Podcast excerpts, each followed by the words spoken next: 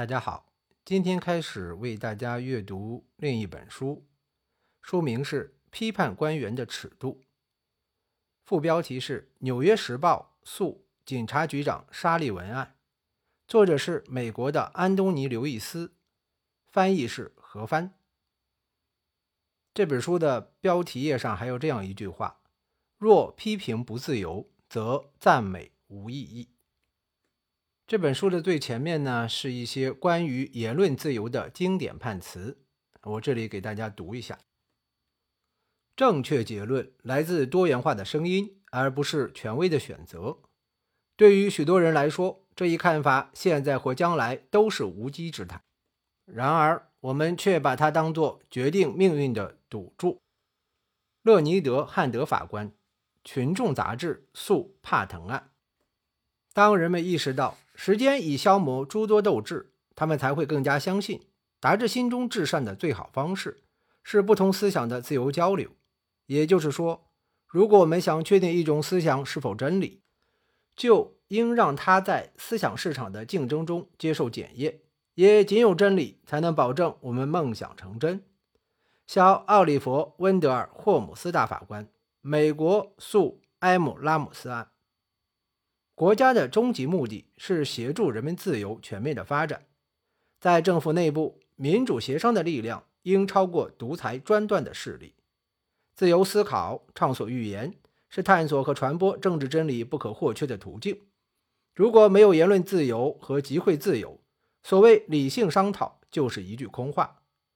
路易斯·布兰代斯大法官，惠特尼诉加利福尼亚州案，当报界。轻率诋毁公众人物，谩骂、诽谤恪尽职守的公职人员，并借用公众舆论对他们施加负面影响时，我们不能说媒体权力正被严重滥用，因为与开国先驱们当年遭受的人身攻击相比，这类言论根本算不上什么。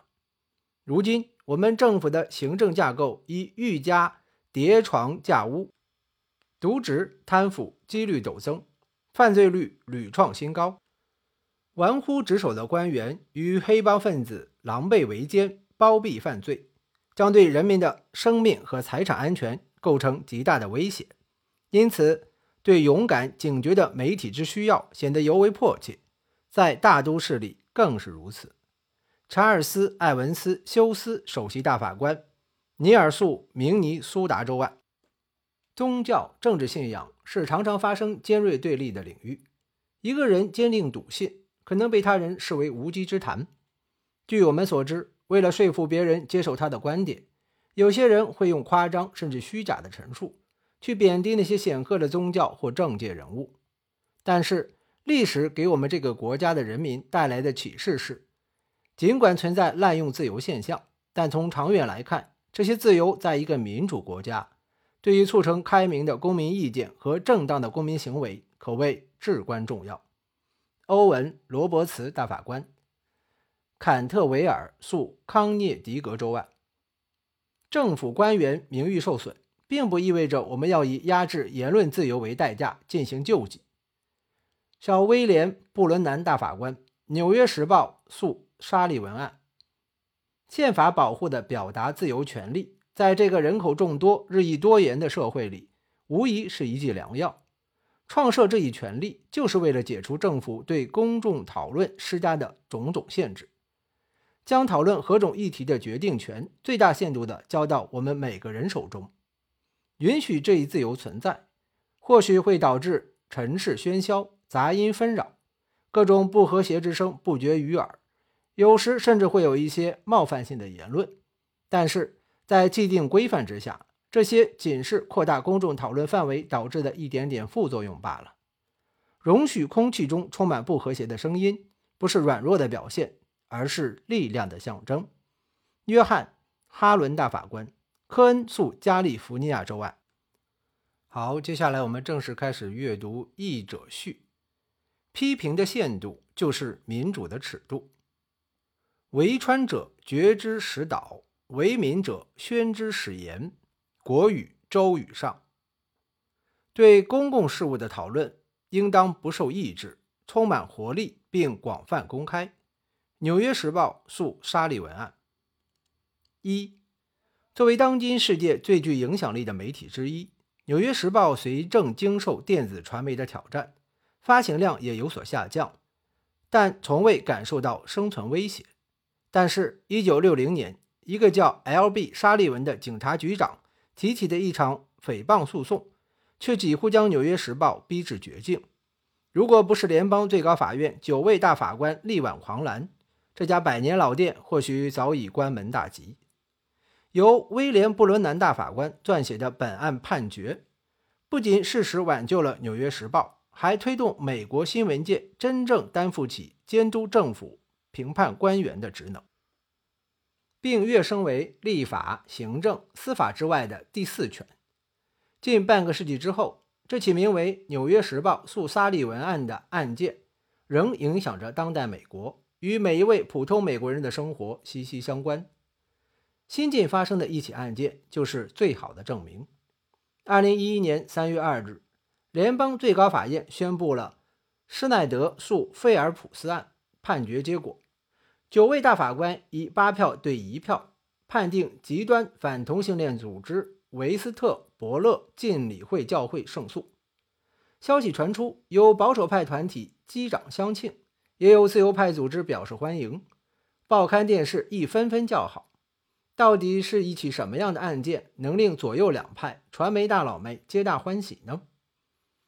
施耐德案触及的是美国宪法中的一项永恒议题——言论自由。原审被告弗瑞德·菲尔普斯来自堪萨斯州。是维斯特伯勒浸礼会教会的创始人。这个教会规模不大，成员多是菲尔普斯的亲友。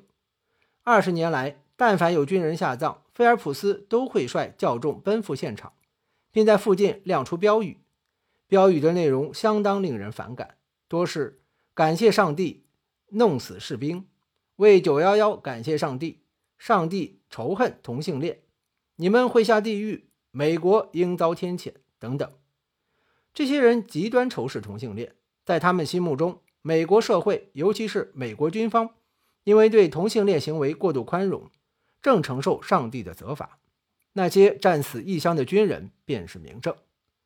二零零六年，马里兰州居民阿尔伯特·施耐德主持了爱子马修的葬礼。马修在海军陆战队服役，阵亡于伊拉克战场，遗体被运回家乡下葬。葬礼现场庄严肃穆，观者无不动容。当晚，沉浸在悲痛中的施耐德打开电视，突然看到一幅令他心碎的画面。原来，葬礼举行时，距离墓地不远的一片空地上，菲尔普斯等人正举牌抗议。白发人送黑发人，本来就是人生至痛。可以想象，感谢上帝，弄死士兵这样的标语，会对一位丧子老妇造成多大刺激。施耐德以诽谤、侵犯隐私、故意造成精神伤害为由，将菲尔普斯等人告上法庭。贝尔普斯则援引美国宪法第一修正案为抗议行为申辩。他提出，既然第一修正案规定不得立法侵犯言论自由或出版自由，那么举牌抗议便是自己的基本权利。骂天、骂地、骂总统都受宪法言论自由条款保护。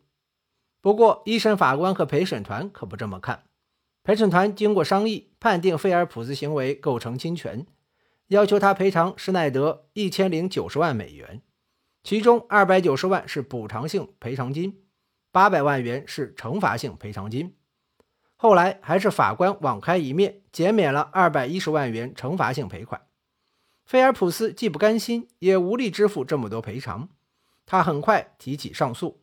并在联邦第四巡回上诉法院胜诉，官司随即打到联邦最高法院。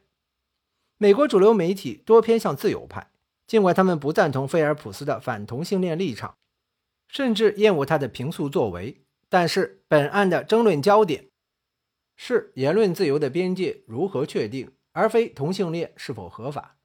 所以，包括《纽约时报》、美联社在内的各大媒体一边倒地支持教会一方。陆续向最高法院提交了法庭之友意见书，以表示他们维护言论自由的立场。而施耐德这边也得到四十八个州和哥伦比亚特区的司法总长、四十位参议员及各退伍军人团体的支持。近两年，尽管最高法院日臻保守，但在捍卫言论自由问题上立场却颇为坚决，甚至不惜为此违背主流民意。二零一零年一月二十一日，大法官们在公民联盟诉联邦选举委员会案中宣布，企业亦拥有言论自由。解除了对企业以投资拍摄竞选广告形式介入政治选举的限制，激起总统、国会的强烈反弹。一月二十四日，巴拉克·奥巴马总统首次发表国情咨文时，一反三权分立、和和气气的规矩，公开谴责了这一判决。二零一零年四月二十日，最高法院又在美国诉斯蒂文森案中宣布。国会一部禁止传播包含虐畜内容的音像图书制品的法律违宪，得罪了大批动物保护人士。人们纷纷预测，这一次最高法院也会支持教会一方。果不其然，八票对一票的投票结果显示了多数大法官的司法倾向。判决意见由首席大法官约翰·罗伯茨执笔，判决理由部分。汇集了最高法院历史上诸多言论自由明案的经典判词，比如对公共事务的讨论应当不受抑制，充满活力并广泛公开；对公共事务的讨论不只是一种自我表达，更是人民自治的基础。盖瑞森诉路易斯安那州，一九六四年，在第一修正案的价值体系中，关于公共事务的言论位于最高层级。应受到特别保护。康尼克诉迈尔斯案，一九八三年。罗伯茨认为，菲尔普斯的抗议言论的确令人不适。标语内容在促进公共讨论方面的作用亦细微到可以忽略不计。但是，他们的所作所为针对的不是阵亡士兵马修，而是军方的同性恋政策。类似抗议行为已在六百场军人葬礼附近发生过。所以，这些抗议应被视为对公共事务的讨论。此外，抗议者站立的地方距离葬礼现场有一千英尺。抗议者听从警察指令，既未大声喧哗，也无暴力行为，更没有越界之举。事实上，在葬礼现场，施耐德虽隐约看到远方有人群聚集，但根本不知道这是针对葬礼的抗议。这也充分说明死者父亲受到的冒犯。主要来自电视上目睹的标语内容，而非抗议者对葬礼秩序的直接侵扰。罗伯茨最后总结道：“不能仅仅因为抗议者的言论对死者不敬或令人厌恶就予以限制。”他说：“言论威力无穷，可以激发人们各种情绪，或令他们怅然涕下，或令他们喜极而泣。而在本案中，某些言论给死者家属带来了巨大的痛苦。”但是，即便如此，我们也不能为安抚他人伤痛而令言者有罪。基于维护言论自由之立国承诺，为确保政府不压制公众讨论，即使是伤害公众感情的言论，也应当加以保护。罗伯茨的判决延续了最高法院近半个世纪以来的基本立场，那就是尽可能的保护政治性言论的自由，或者说。保护人民就公共事务开展讨论的自由，这些立场正是由1964年的《纽约时报》诉沙利文案确立的。菲尔普斯的言论自由固然重要，可是施耐德的丧子之痛与此事给他带来的痛苦煎熬，真的可以忽略不计，甚至让位于抗议者简单粗暴的公众讨论吗？九位大法官中唯一持异议的小塞缪尔。阿利托大法官就认为，菲尔普斯的标语完全是一种挑衅言论，不应受宪法第一修正案保护。言论自由不是恶毒污蔑的通行证。的确，教会可以在任何地方以任何形式表达抗议，但是法律不能允许他们用伤害公民私人感情的方式表达意愿。他说，就算在一个可以公开、充分讨论公共事务的社会。也不应当让无辜者受到这样的残忍对待。尽管在最高法院内部，阿利托大法官属于孤独的少数方，可我相信他的观点也代表着许多普通人的看法。凭什么言论自由与公民情感冲突时，一定是前者优先？一百多年来，类似的价值冲突以案件形式在最高法院这个大舞台上不断上演，比如散发反战传单。是否危及前线将士安危？艾布拉姆斯诉美国案，一九一九年，穿着写有“操他妈的征兵制度”的外套出现在政府办公楼内，算不算扰乱社会治安？科恩诉加利福尼亚州案，一九七一年，当众焚烧国旗，有没有亵渎人民对国旗的神圣情感？德克萨斯州诉约翰逊案，一九八九年，州法官候选人在竞选中宣扬自己的司法立场，是否违反了司法伦理？明尼苏达州共和党诉怀特案，二零零二年，往黑人家里投掷燃烧的十字架。是不是散布仇恨言论？弗吉尼亚州诉布莱克案，二零零三年，禁止节目嘉宾说粗口，是否侵犯言论自由？联邦通讯委员会诉福克斯电视台，二零零九年，在这些案件中，最高法院大法官们殚精竭虑、小心翼翼地标定言论自由的尺度，试图通过一系列判例，在宪法条文、社会现实。与价值变迁之中实现微妙的平衡。这其中，《纽约时报》诉沙利文案在推动新闻自由和言论自由，尤其是媒体、公民批判政府官员的自由方面，起到了里程碑式的作用。